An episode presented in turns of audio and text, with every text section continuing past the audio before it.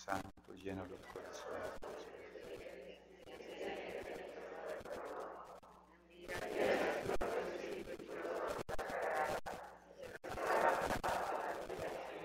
Oh Dios, que has iluminado las inteligencias de los apóstoles con la luz del Espíritu Santo, haz que guiados por ese mismo Espíritu, poner el bien y gozar de sus consuelos por Cristo nuestro Señor. Nuestra Señora de Fátima, tenga la bondad de sentarse.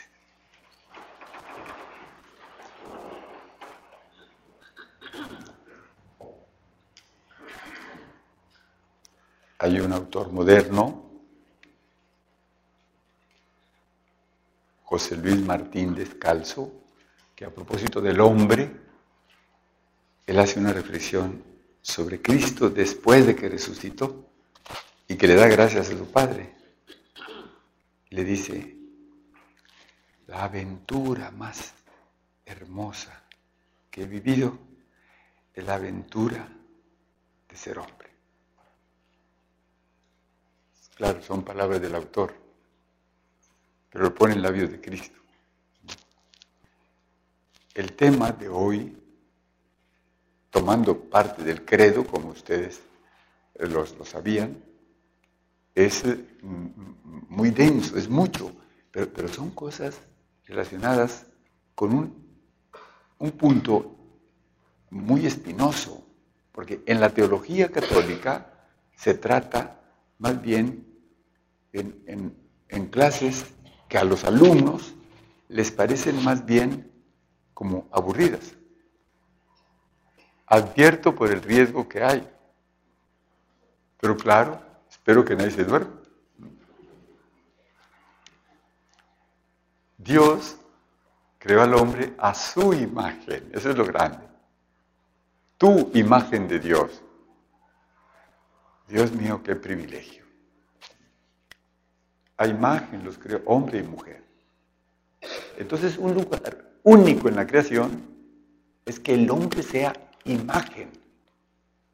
¿Qué es lo que tú ves en el espejo cuando te ves? Pues una imagen. es igual a ti. ¿Te das cuenta, hombre, lo que tú eres respecto de Dios? Es para no dormir del puro gusto. en su propia naturaleza une el mundo espiritual y el mundo material. Y es creado así, hombre y mujer. Y Dios los, los estableció en amistad con Él.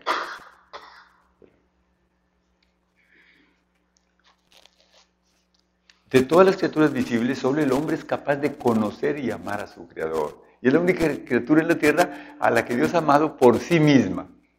Lo demás pues le parece bueno, claro, la creación y el universo y todo lo que existe. Pero, pero el hombre es muy bueno. Así lo califica el Señor.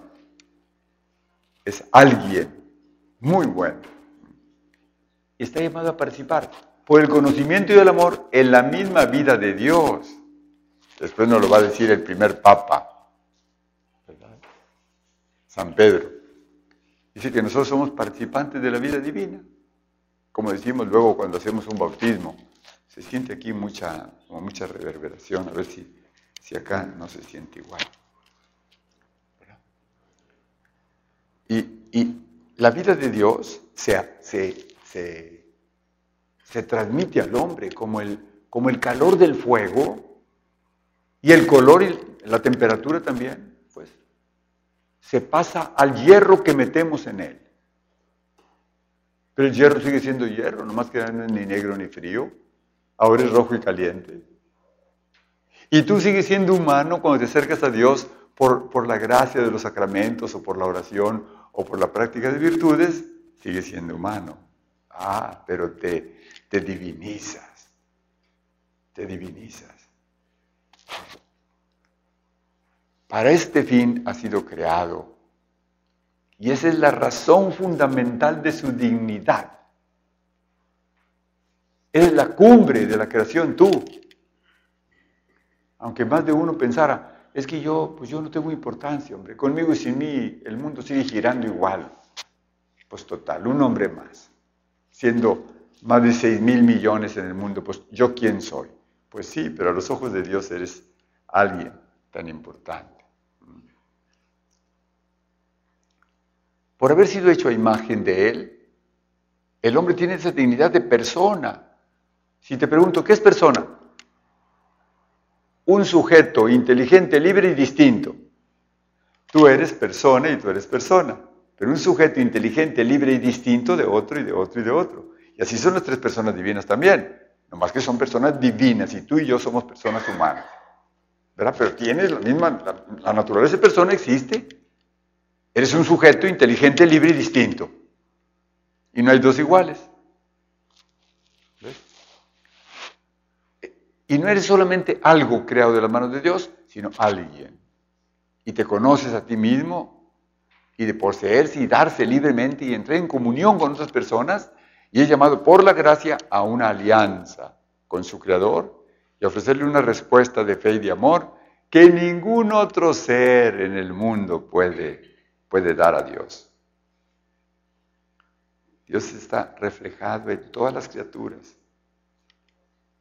Por eso San Juan de la Cruz dice allá en su poema,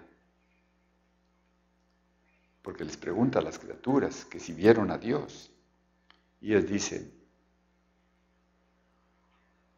mil gracias derramando, pasó por estos sotos con presura y yéndonos mirando con solo su figura, vestidos nos dejó de su hermosura. Así responden las criaturas. Pero al fin y al cabo es poner voz en las criaturas que son inanimadas y que no son capaces de comprender como el hombre. Dios creó todo para el hombre. El hombre fue creado para servir y amar a Dios y para ofrecerle toda la creación. Todo para el hombre, sí, todo para el hombre. Ahí está. Te lo ofrezco, te lo doy. Y domínalo. O sea, descubre las posibilidades que hay en la naturaleza, hombre. Aprovechalo. No le eches a perder. ¿Cuál es pues el ser que va a venir a la existencia rodeado de semejante consideración? Es el hombre grande y admirable figura viviente, más precioso a los ojos de Dios que la creación entera. Es el hombre, para él existe en el cielo y la tierra y el mar y la totalidad de la creación. Grande y admirable y precioso a los ojos de Dios. ¿Por qué? A ver, ¿por qué el hombre es tan importante a los ojos de Dios? Porque tú vas a trascender, porque tú eres su imagen y porque tú eres para él más que cualquier otro templo, un templo vivo. Tanto respeto que hacemos, que tenemos en los templos. Oye, que una basílica, una catedral, y, qué bueno, porque somos respetuosos, ¿verdad? Una iglesia grande, hermosa, en fin. Pero es materia, hombre, es materia. Y el universo mismo, los astros y las galaxias, y lo que vemos y lo que no vemos, es templo de Dios, obviamente. Pero no sabe no sabe que es templo de Dios, no piensa, no adora, no agradece, nada de eso. Y tú sí. Y por eso para Dios eres más importante tú que todo lo demás material. Fíjate lo que eres. Valórate. Y Dios ha dado tanta importancia a su salvación que no ha perdonado ni a su único hijo. Y alguna vez he dicho por ahí, porque lo he dicho en alguna homilía.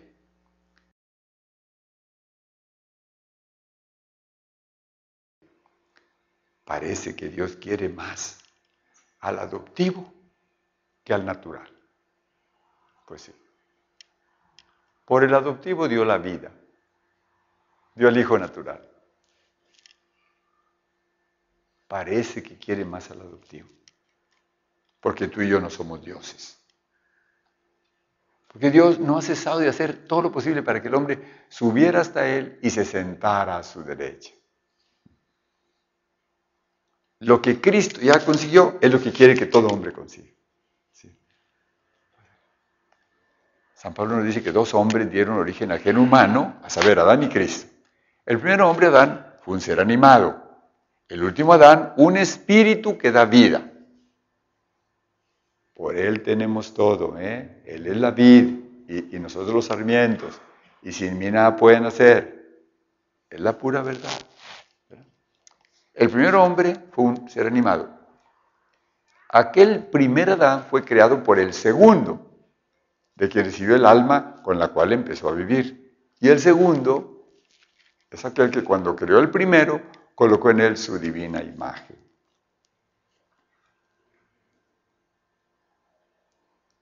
Esto parece como, como que no lo, no lo entendemos. Es, se vació de sí mismo para dar su imagen a una criatura. ¿Por qué? Nomás por manifestar su, bondad. No es por otra razón, no hay otra razón. ¿Qué tengo yo? ¿Qué tenemos nosotros? Casi que valga la pena y que ante Dios sea algo que atrae. Pues qué, hombre. ¿Qué tenemos?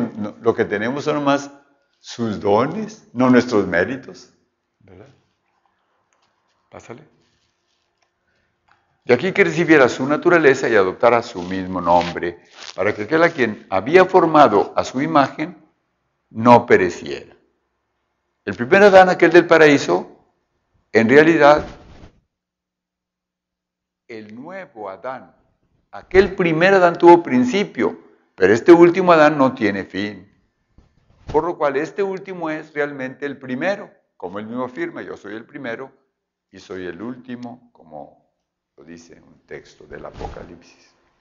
El primero y el último, el alfa y el omega, el principio y el fin.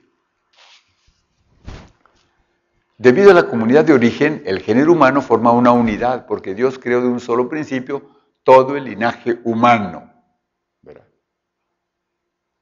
Oiga, padre, porque alguien podría objetar. ¿Y los colores de las razas? ¿Y las facciones de la cara? y un negro en una parte y un blanco en otra parte? ¿Y por qué unos de un color de la piel y otros de... ¿Y por qué unos más altos y unos más bajos? ¿Que todos somos de, de la misma pareja? Descendientes. Han pasado, acuérdense hermanos, muchísimos siglos. De Adán a Cristo han pasado 600 mil años. De Cristo para acá apenas van dos. y, los colores de las pieles y, la configuración de, todo el, esqueleto, toda la parte ósea del hombre, que es lo que lo sostiene. Lo demás es agua. ¿Cómo está? Precisamente el clima, la alimentación, el agua, todo esto condiciona y también pigmenta, pigmenta la piel o le quita el color. Un ejemplo tan casero como gente de por aquí. Hay algunos estados de la República que tienen un agua que no es, se acostumbra la gente desde niño a tomarla porque es agua, agua pura, pero no sé qué, elemento tiene que todas las personas que toman de esa agua no les crecen igual los dientes y además se les manchan. Entonces el hecho de que sean generaciones que van así, pasando de una a otra a otra, y a veces el sol quema. Y luego la falta de sol hace que, cierto color de la piel no se dé. así.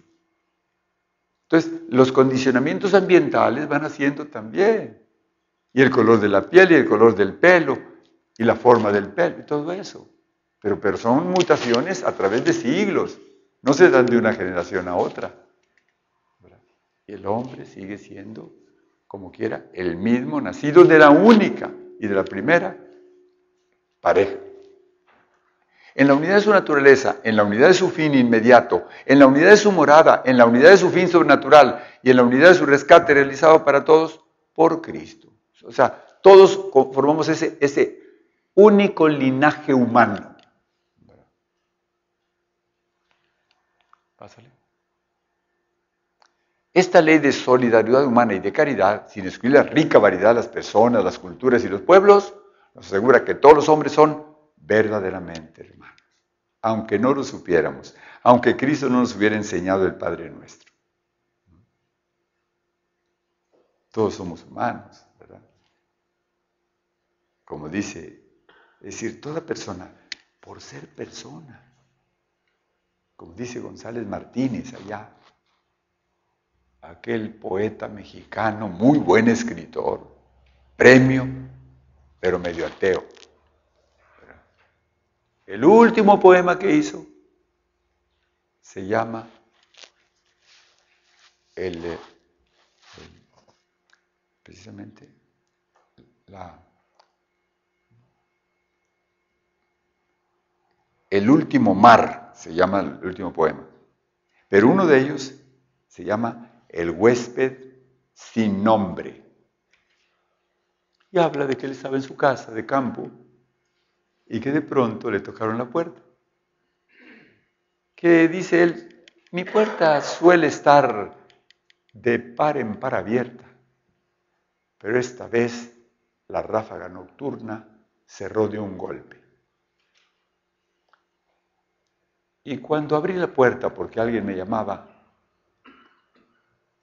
vi que era un hombre que, en cuyo rostro se retrataba una nostalgia de un pasado. Y me dijo que si lo podía hospedar. Y yo le pregunté, pero ¿tú de dónde vienes? ¿Tú quién eres? ¿Para dónde vas? Y él me responde, no sé de dónde vengo ni a dónde voy. Solo sé que en la llanura inmensa de mi peregrinar llegué a tu puerta, que mi cansancio pide tu hospedaje y que a la aurora continuaré mi viaje. Destino, patria, nombre, no me preguntes nada. ¿No te basta saber que soy un hombre?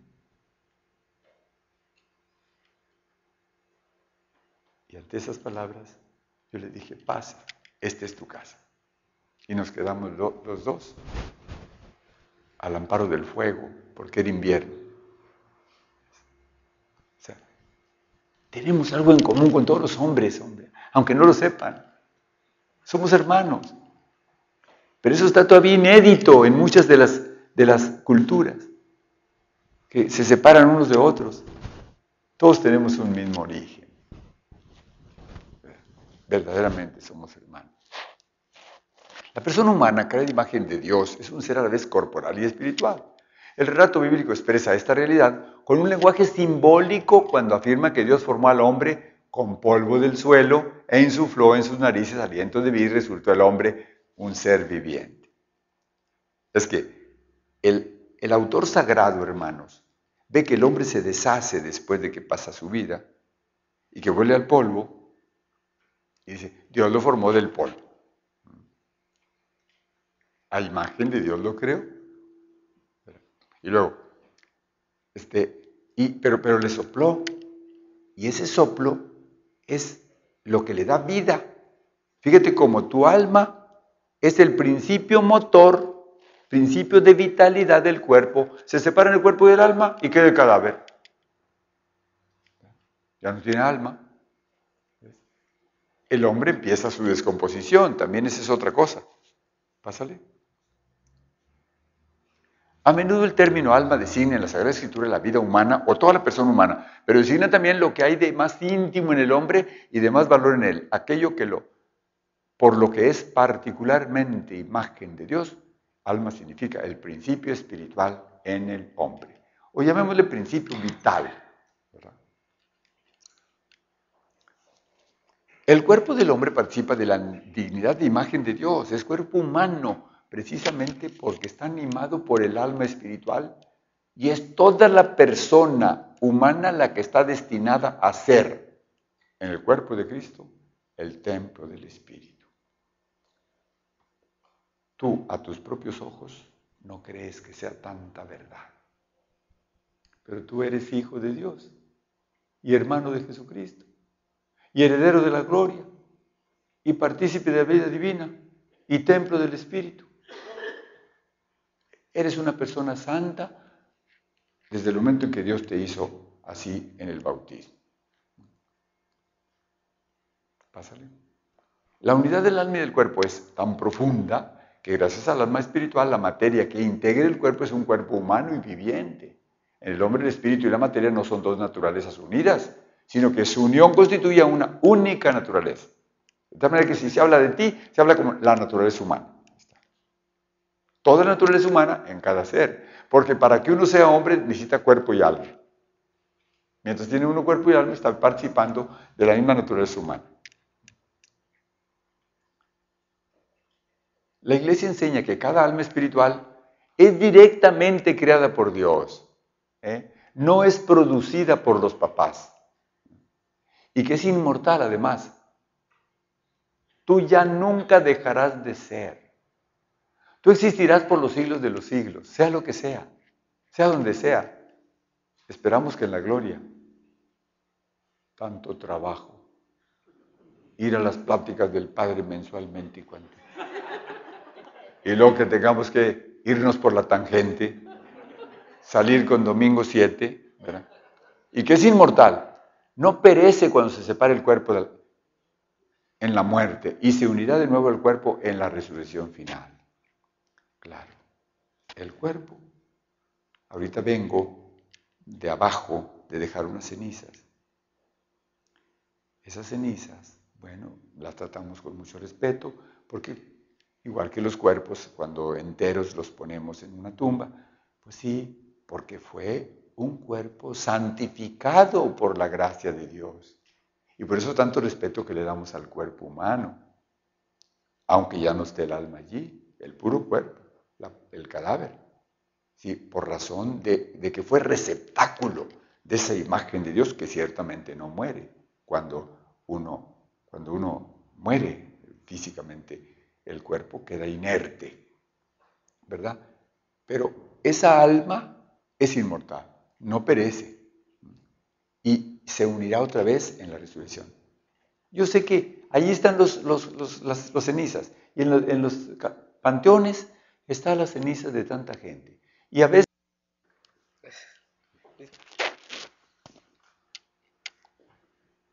Muy bien, síguele. El hombre y la mujer están hechos el uno para el otro, no que Dios los haya hecho a medias e incompletos. Los ha creado para una comunión de personas en las que cada uno puede ser ayuda para el otro, porque son a la vez iguales en cuanto a personas y complementarios en cuanto a masculino y femenino. El matrimonio Dios los une de manera que formando una sola carne,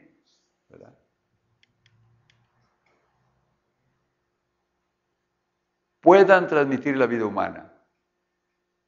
El mandato está dado a toda la naturaleza humana, no a cada persona en singular, porque no todos llegaron a tener familia, ni siquiera a crecer. Pero el mandato está hecho para la humanidad, ¿ves? Desde el principio. Muchos por vocación o porque Dios no lo permitió, ni siquiera llegaron a, la edad del matrimonio. Sin embargo, Dios como quiera, quiere ese mandato que esté latente en la humanidad sean fecundos y multiplíquense y llenen la tierra. Al transmitir la, vida humana como esposos y padres, cooperan de una manera única en la obra del Creador. Yo encuentro una, obra admirable como si los esposos quieren tener un hijo, el día que ellos conciben ese hijo, Dios va a infundir el alma. Y si los esposos no quieren, Dios respeta su libertad. Si dice no queremos. ¿Qué le vamos a hacer? Fíjate, a lo mejor Dios quiere y ellos no. Eso es tremendo. La mayoría de los esposos, 99%, sí son fecundos. Y alguna vez se ve que no pueden tener hijos. Bueno, es ya Dios es el que lo permite. El hombre y la mujer están llamados a someter la tierra como administradores de Dios. Hay que cuidar la creación. Así como tú a tus hijos le dices que cuiden las cosas, lo dices por su bien. Lo dices, porque quieres que ellos crezcan y maduren y valoren lo que tienen. No, que despilfarren, no que echen a perder, que choquen el carro, que, que incendien la casa. No. Si les pones normas es porque los amas. Así por eso Dios también nos pone mandamientos. Continúa. Esta soberanía no debe ser un dominio arbitrario y destructor. O sea, el hecho de que uno sea esposo del otro y se estén ayudando es para eso. No se contraponen los esposos, se complementan. Porque a uno le falta lo que el otro tiene. El hombre de por sí es más volitivo, más cerebral, más frío en sus expresiones. Y la mujer de por sí es más soñadora y más detallista y más emotiva. Y el hombre, ella sueña despierta y el hombre a veces no sueña ni dormido.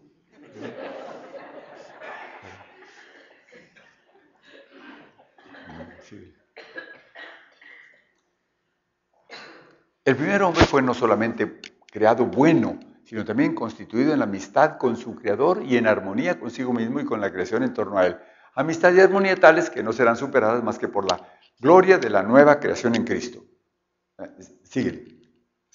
¿Por qué? La Iglesia, interpretando de manera auténtica el simbolismo del lenguaje bíblico a la luz del Nuevo Testamento y de la tradición, enseña, nuestros primeros padres, Adán y Eva, fueron constituidos en un estado de santidad y justicia original. ¿Por qué? Si alguien te pregunta, ¿por qué?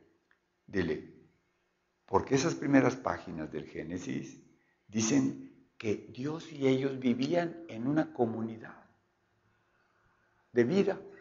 En cuanto que Dios viene al paraíso y, comparte la vida con ellos, y hasta viene al aire de la tarde a pasearse por el jardín, y hay mucha confianza, y ellos aman a Dios y se aman entre sí, y no hay problema en el paraíso, todo es felicidad. Todo se, viene a romper cuando empieza el hombre a apartarse de ese bien que Dios les, les, ofrecía, tomar todo lo que quisieran, menos de un árbol.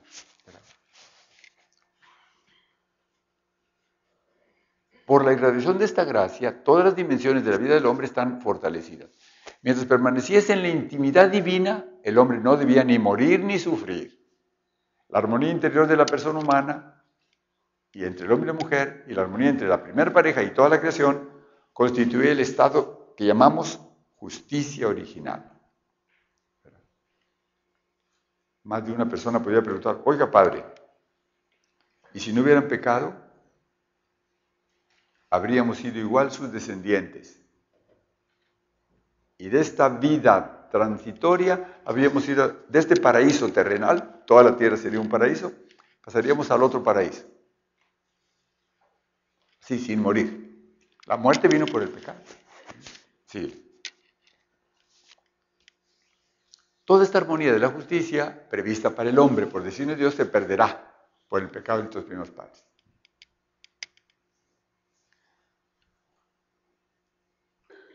Dios es infinitamente bueno y todas sus obras son buenas. Nadie escapa a la experiencia del sufrimiento, de los males en la naturaleza, que aparecen como ligados a los límites propios de las criaturas y sobre todo a la cuestión del mal moral. ¿De dónde viene el mal? ¿Por qué el mal?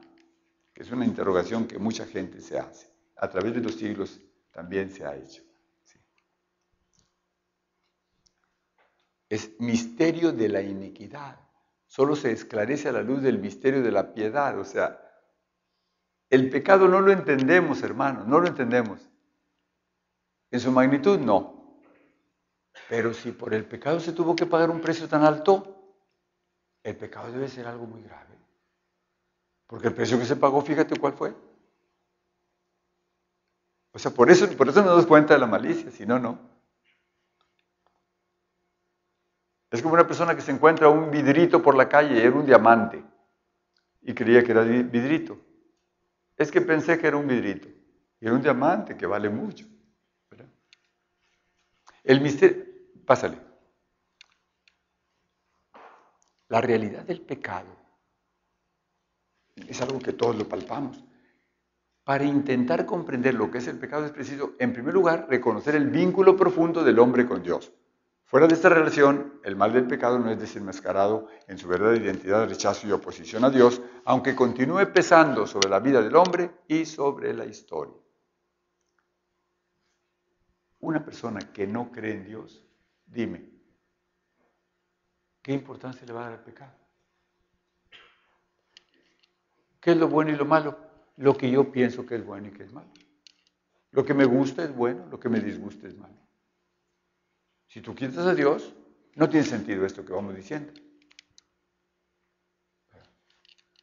Y no tiene sentido la redención tampoco. ¿De qué nos redime si el pecado no existe?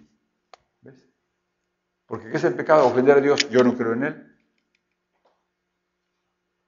Pero el hombre no puede vivir sin Dios.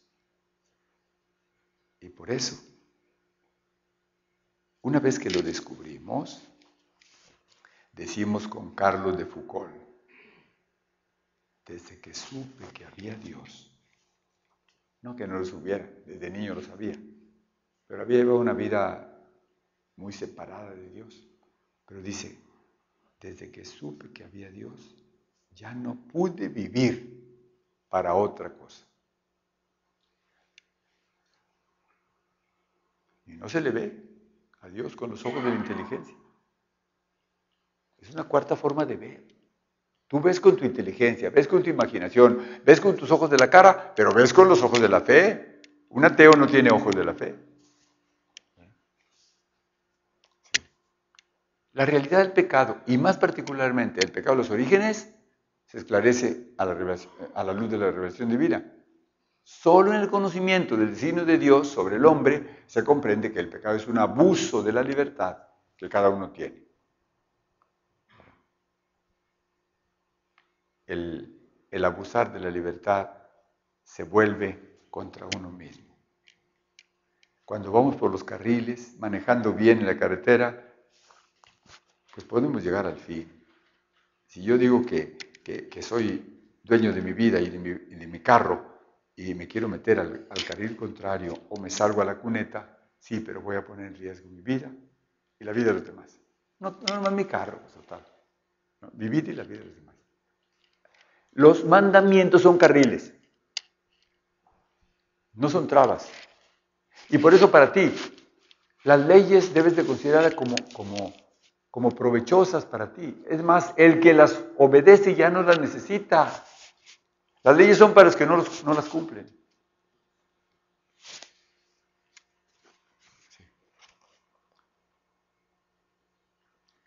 Es preciso conocer a Cristo como fuente de la gracia para conocer a Adán como fuente del pecado.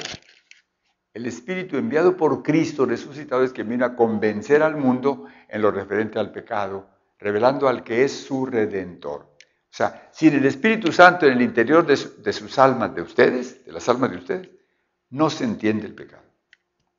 Si ustedes captan un poquito, o yo, la malicia del pecado y el precio que se paga por él, es porque ahí está el Espíritu trabajando. Y así como el Padre y el Hijo nunca dejan de trabajar, por eso Jesucristo dice, mi Padre trabaja y yo siempre trabajo con Él, ahí está trabajando, ahí está trabajando. Déjale manos libres a Dios. Déjalo. Y sabe también ser Dios. ¿Mm? La doctrina del pecado original es, por así decirlo, el reverso de la buena nueva de que Jesús es el Salvador de todos los hombres y que todos necesitan salvación y que la salvación es ofrecida a todos gracias a Cristo. La iglesia, que tiene el sentido de Cristo, sabe bien que no se puede lesionar la revelación del pecado original sin atentar contra el misterio de Cristo. El pecado original es una realidad. Si no existe, sale sobrando que Cristo viene, porque ¿de qué viene a salvarnos? Podemos decir, caer en el absurdo.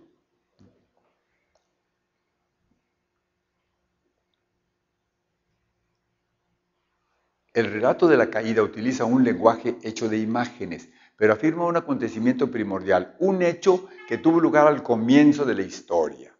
La revelación nos da la certeza de fe de que toda la historia humana está marcada por el pecado original libremente cometido por nuestros padres, nuestros primeros padres. Eso fue lo que dañó a toda la naturaleza.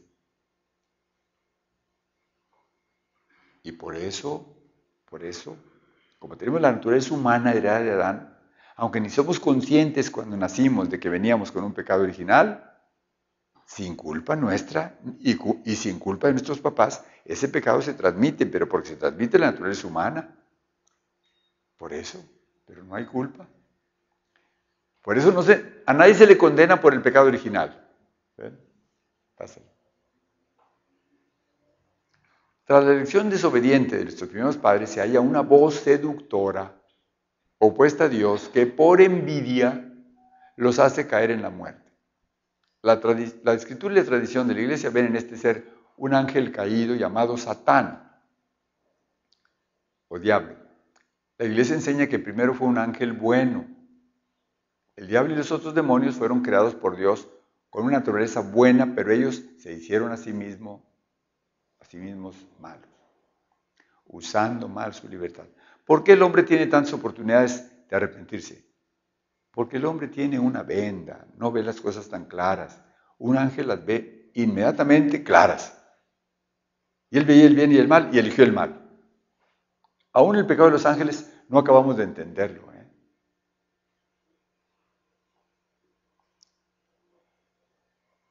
Esta caída consiste en la elección libre de estos espíritus creados que rechazaron radical e irrevocablemente a Dios y su reino. Encontramos un reflejo de esta rebelión en las palabras del tentador a nuestros primeros padres. Seréis como dioses.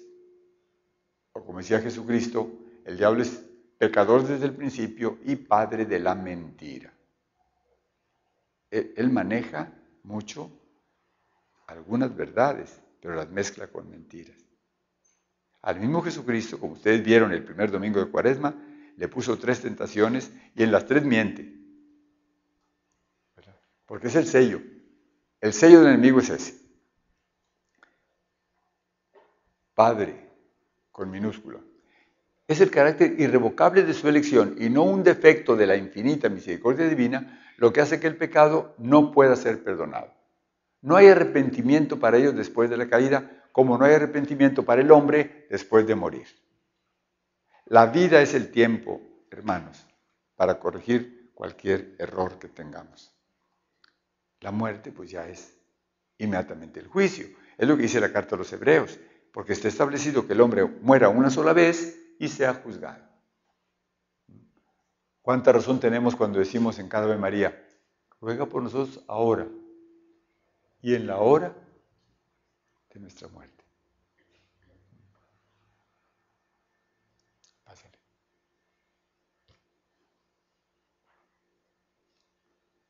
La escritura testigua la influencia nefasta de aquel a quien el mismo Jesucristo llama homicida desde el principio y que incluso intentó apartarlo de la misión recibida del Padre. El Hijo de Dios se manifestó para deshacer las obras del diablo como nos dice San Juan en una cartita. El poder de Satanás no es infinito, no es más que una criatura poderosa por el hecho de ser espíritu puro, pero siempre criatura. No puede impedir la edificación del reino de Dios. Ante este tiempo de inseguridad y de desasosiego que sufre ahorita la ciudad y el Estado y el país, Recuerden las palabras de nuestro Señor. No teman. El bien triunfará. Pase lo que pase. Me dijeron hace rato de tres hombres que mataron por ahí en uno de los pueblos. ¿quién? El ejército. ¿Por qué? Por las mismas razones que andan buscando gente que está involucrada con el narcotráfico.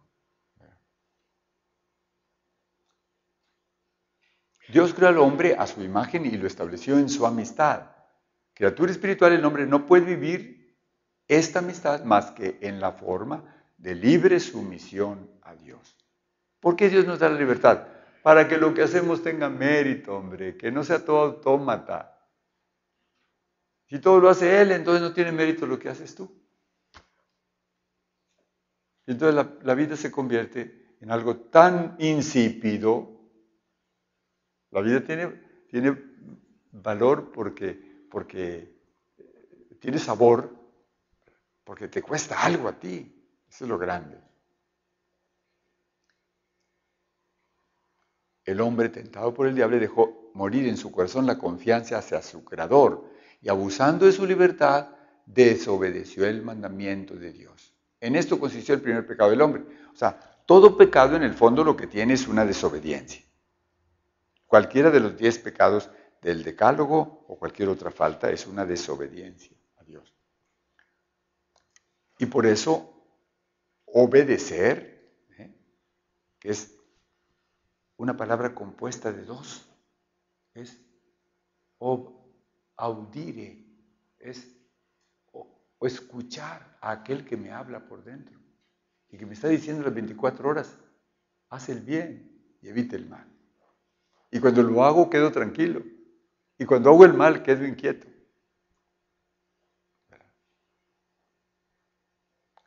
En este pecado el hombre se prefirió a sí mismo en lugar de Dios y por ello despreció a Dios. Hizo elección de sí mismo contra Dios, contra las exigencias de su estado de criatura y por tanto contra su propio bien. El hombre criado en un estado de santidad estaba destinado a ser plenamente divinizado por Dios en la gloria.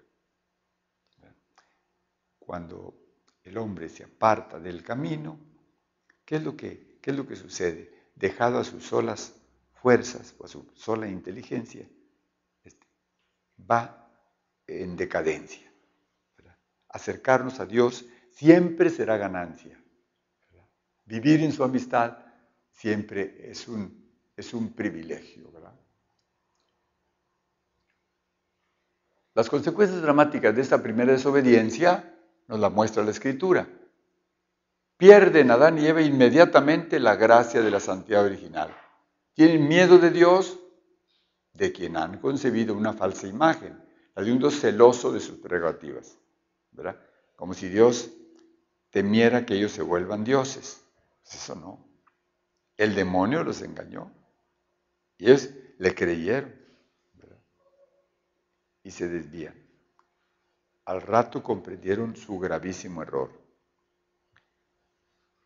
Yo creo que Eva y Adán vivían después del paraíso en una cueva por ahí. Y cuando Caín mató a Abel, la buena madre Eva supo lo que era gestar a su niño y luego darlo a luz y luego darle alimento de sus pechos y criarlo y hacía el otro también a los hijos que tuvo, pues sabía que el cuerpo del niño era un cuerpo tibio. Pero cuando ella lo encontró por allá, tirado en el campo, y lo arrastró a la cueva, y por más que le hablaba no respondía, y además el cuerpo estaba frío. Y además empezaba a descomponer. Y le comenta a su esposo lo que ha pasado. Y los dos se sorprenden. Ah, esta es la muerte. Esto es lo que nos había dicho Dios. Fueron los primeros, el primero que murió fue, fue Abel. ¿Qué sorpresa se llevaría esa pobre madre? de ver muerto al hijo y no sabía cómo volverle el calor.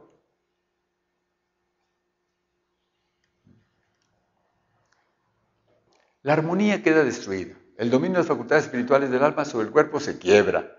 La unión entre el hombre y la mujer es sometida a tensiones. Sus relaciones están marcadas por el deseo y el dominio.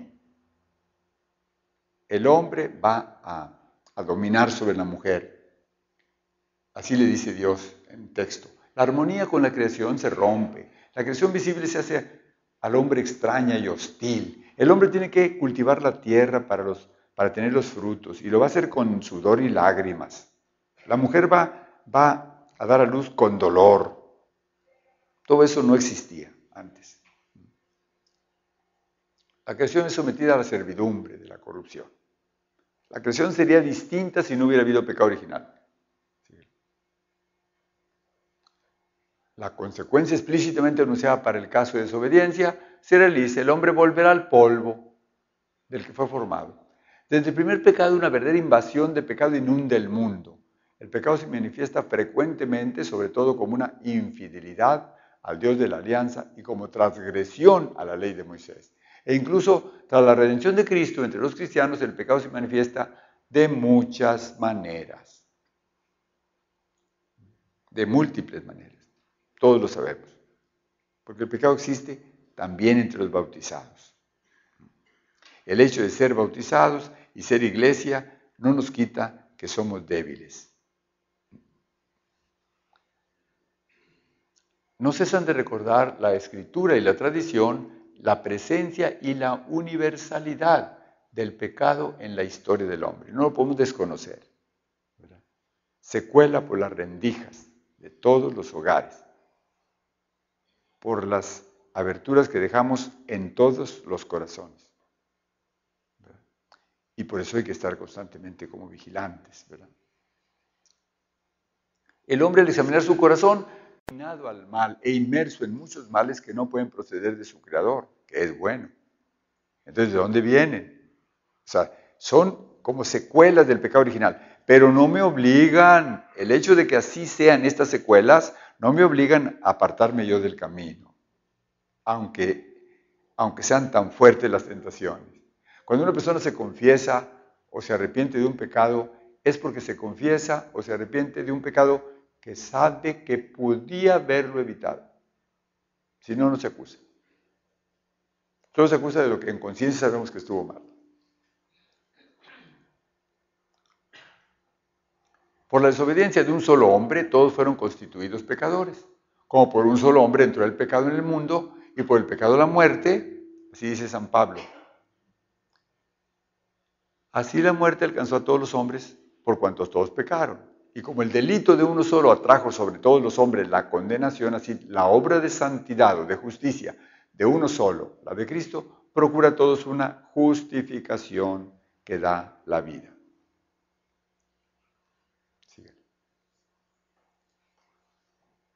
La Iglesia ha enseñado siempre que la inmensa miseria que oprime a los hombres y su inclinación al mal y a la muerte no son comprensibles sin su conexión con el pecado de Adán y con el hecho de que nos ha transmitido un pecado con que todos nacemos afectados y que es muerte del alma.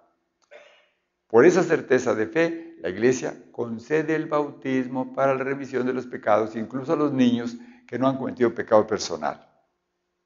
Cuando un niño es bautizado, ¿qué sucede? Se le aplican los méritos del Redentor, pero se le borra el pecado original. Un pecado que él ni sabía que existía. O sea, sin mérito nuestro se nos aplican los méritos del Redentor. Y sin culpa nuestra tuvimos el pecado original transmitido. Es mucho lo que nos hizo el pecado original, pero es más lo que nos dio la gracia de Cristo con el bautismo. Aunque sea mucho lo que nos dañó. ¿Cómo el pecado de Adán vino a ser el pecado de todos sus descendientes? Todo el género humano es en Adán como el cuerpo único de un único hombre. Por esa unidad del género humano, todos los hombres están implicados en el pecado de Adán, como todos están implicados en la justicia de Cristo. Sin embargo, la transmisión del pecado original es un misterio que no podemos comprender plenamente. ¿Por qué? Solo nos lo explicamos a la luz de Cristo, como dijimos hace un momento. Sabemos por la revelación que Adán había recibido la santidad y la justicia originales, no para él solo, sino para todos nosotros que somos su descendencia. Cediendo al tentador, Adán y Eva cometen un pecado personal, pero este pecado afecta a la naturaleza humana que transmitirán en un estado caído. Es un pecado que será transmitido por propagación a toda la humanidad. Es por la transmisión de una naturaleza humana privada de la santidad y de la justicia originales. Es como aprendíamos por allá en alguna clase, se envenenó la fuente, todos los que beben de esa fuente, pues van a tener el efecto del veneno.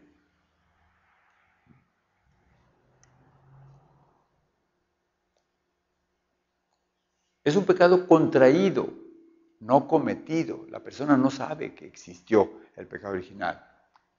Un estado y no un acto aunque propio de cada uno, el pecado original no tiene ningún descendiente de Adán un carácter de falta personal. Por eso a ninguno se le va a separar de Dios solo porque tiene el pecado original. Oiga, Padre, ¿y el limbo? ¿Y dónde van los niños que no reciben el bautismo? Pero si los bautizados nomás somos unos dos mil millones, un poquito más, y la humanidad somos más de seis mil millones. Los medios ordinarios que Dios tiene para aplicar la redención son los sacramentos, pero los extraordinarios, ¿cuántos no serán? ¿A poco una persona que tiene rectitud de intención y que vive en conciencia, evitando el mal y haciendo el bien, no va a tomar en cuenta eso Dios? Claro que se van a salvar. Pero la iglesia tiene la obligación de enseñar la doctrina y de bautizar, aunque no todos reciban esa doctrina ni reciban ese bautismo. O sea, el hecho de que Dios los ame a todos y Él verá cómo los salva porque no se le quema la sopa, a Dios no se le enredan las pitas, ¿verdad?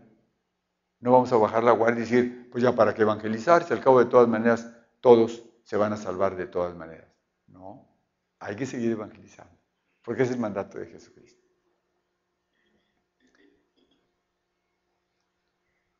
Ignorar que el hombre posee una naturaleza de vida, inclinada al mal, da lugar a graves errores en el dominio de la educación, de la política, de la acción social y de las costumbres. Esta situación dramática del mundo, que todo entero yace en poder del maligno, hace de la vida del hombre un combate. Sepámoslo o no, de esta nuestra fe o la fe de otros pueblos, el pecado ahí está. Y el hombre descubre que es una realidad, diríamos, incuestionablemente clara. Todos, desde niños, lo sabemos. A través de toda la historia del hombre se extiende una dura batalla contra los poderes de las tinieblas que iniciada desde el origen del mundo durará hasta el último día, según dice el Señor. Inserto en esa lucha, el hombre debe combatir para adherirse al bien. Pues sí. ¿Cuándo se va a acabar la, lucha? Cuando el doctor diga, pues ya no tiene signos vitales. Pues ya. ¿Cuándo se va a acabar? Ese día. Y la cuestión está en que llega cuando menos pensamos. El domingo por la tarde, los papás de un sacerdote venían de allá de Villaldama, de, porque es el día de San Benito y hay un monasterio de dominicos y el obispo de Laredo vino a celebrar allí, un gentío. Ahí saludó el obispo a estos, a estos esposos, casi 50 años de casados. Son papás de un sacerdote. Y se tomaron el autobús de regreso y al bajarse el autobús el domingo por la tarde, un muchacho iba a mucha velocidad en un carro y ellos se bajaron del autobús, iban a cruzar la calle y él se los llevó a los dos y murieron instantáneamente. Hoy fue la misa, estábamos 80 padres allá. Murieron y en un segundo los dos. Cuando menos pensamos, pues sí. Qué bueno que ignoramos cuándo nos va a llamar el Señor. Pero siempre estar preparados.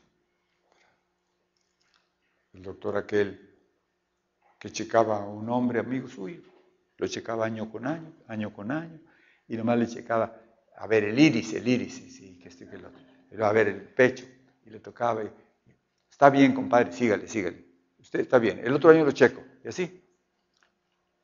Pero iban pasando los años, y muy bueno y sano el hombre. Pero es, bueno, mira, si quieres te checo, pero más profundamente, para hacerlo más exhaustivo, el chequeo. Te voy a dormir con un piquetito. Sí, cómo no. Había mucha confianza.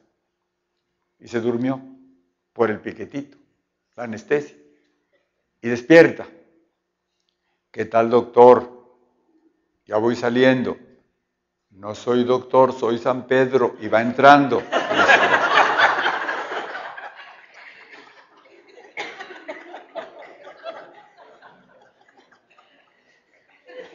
No lo abandonaste al poder de la muerte.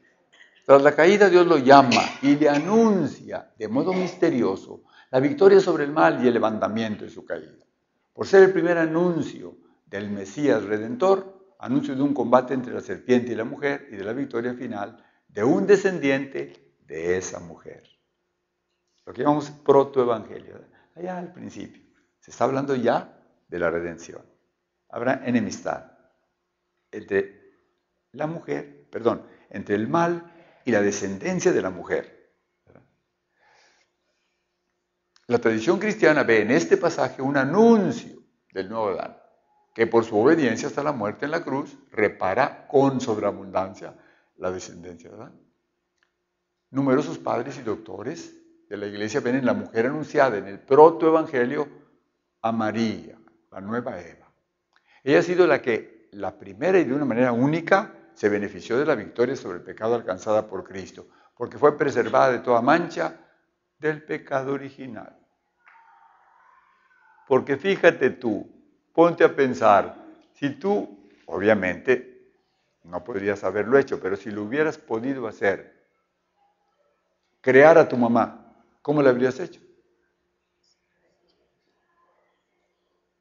De por sí, la mamá de uno es alguien tan grande y tan hermoso y tan especial, tan amada. Muy bien, sí, sí, sí. Pero si la pudiera hacer, ¿cómo le hubieras hecho? No, padre, pues perfecto. Así la hizo él, porque sí pudo. Porque si no pudo, no es Dios. Y si no quiso, no es hijo. Pero como pudo y quiso, luego la hizo. ¿Sabes quién dijo eso? Un franciscano muy famoso que se llamaba Juan Duns Scotto, del siglo XIV, XV. Si no pudo, no es Dios. Si no pudo hacer la Inmaculada. Si no quiso, no es hijo. Pero como es Dios y es hijo, ah, luego la hizo. Y di lo que quieras a Juan Dunscotto.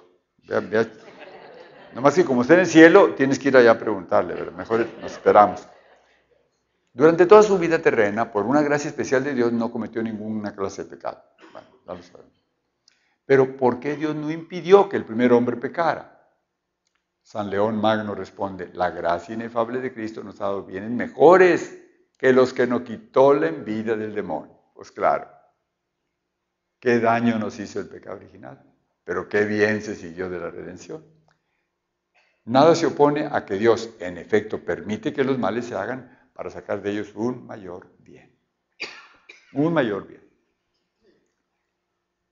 Y ahí las palabras de San Pablo, donde abundó el pecado, sobreabundó la gracia.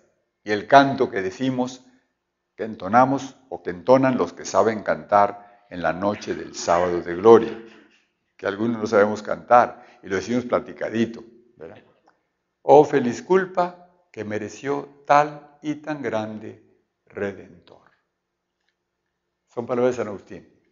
Feliz culpa. Ahí estará Daniela. Luego, ¿no estuvo tan mal lo que hicimos? Hasta feliz culpa. Bueno, es que si no ha sido por esto, no habríamos conocido el amor infinito de Dios que da a su Hijo por nosotros.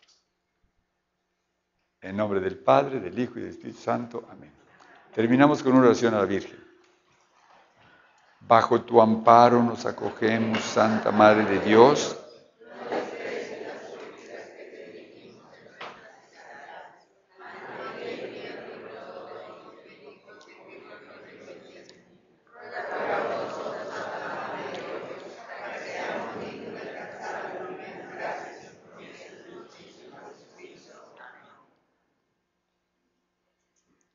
de la bendición, un, aviso, hermanos, bueno, una invitación también. Vamos a hacer con el favor de Dios un grupo de amigos, una peregrinación a, Tierra Santa y a, Roma, a Lanciano y a otras partes, así, a Asís, en fin.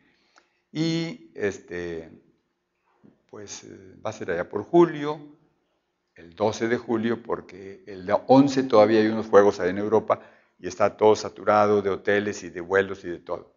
Y entonces pues hay mucha gente interesada, Ya van más de 40 personas. Pero todavía hay unos cuantos lugares y si a alguien le interesa, tenemos por ahí los itinerarios. Los itinerarios de en qué va a consistir todo el, todo el trayecto. Claro, la mayoría de los que van son esposos. Y, pues claro, es una prevención de fe, no es ir para andar en, lugares así caros o, lugares de simple recreo. Vamos en otro plan. para vivir, para aumentar la fe. De eso se trata. E incluso, concretamente en Israel, lo que uno gasta en, los hoteles, en las comidas, en, en las cosas que compra de recuerdos, es para favorecer a los mismos cristianos que viven de eso, que desgraciadamente los cristianos ya cada vez son menos. Cada vez son menos. Casi nomás son judíos, los mahometanos y, los palestinos, que son muchos, muchos que son cristianos. Pero en la multitud de, judíos y mahometanos, pues ya es una, una presencia cristiana cada vez menos. Si no fuera por los franciscanos que están allá soportando los golpes y todo, ni siquiera presencia cristiana habría. Entonces, bueno, es una oportunidad. Por ahí tengo algunos itinerarios, pues si a alguien le interesa, me, lo dice. La próxima eh, este, plática, en el mes de abril, es el 20 de abril. Martes, igual que hoy, 20 de abril ya que pasa Semana Santa, Semana de Pascua, todo eso, hasta el 20. Y, luego se les anunciará la otra de, mayo. Y esperamos pues, que el Señor nos conceda la gracia de continuar con esta, con esta forma de, instrucción a través de los, de los meses del año sobre el credo. El Señor esté con ustedes. La bendición de Dios Todopoderoso, Padre, Hijo y Espíritu Santo, descienda sobre todos, permanezca siempre, les dé salud de alma y de cuerpo y les permita vivir hasta una feliz ancianidad. Amén. Muy buenas noches.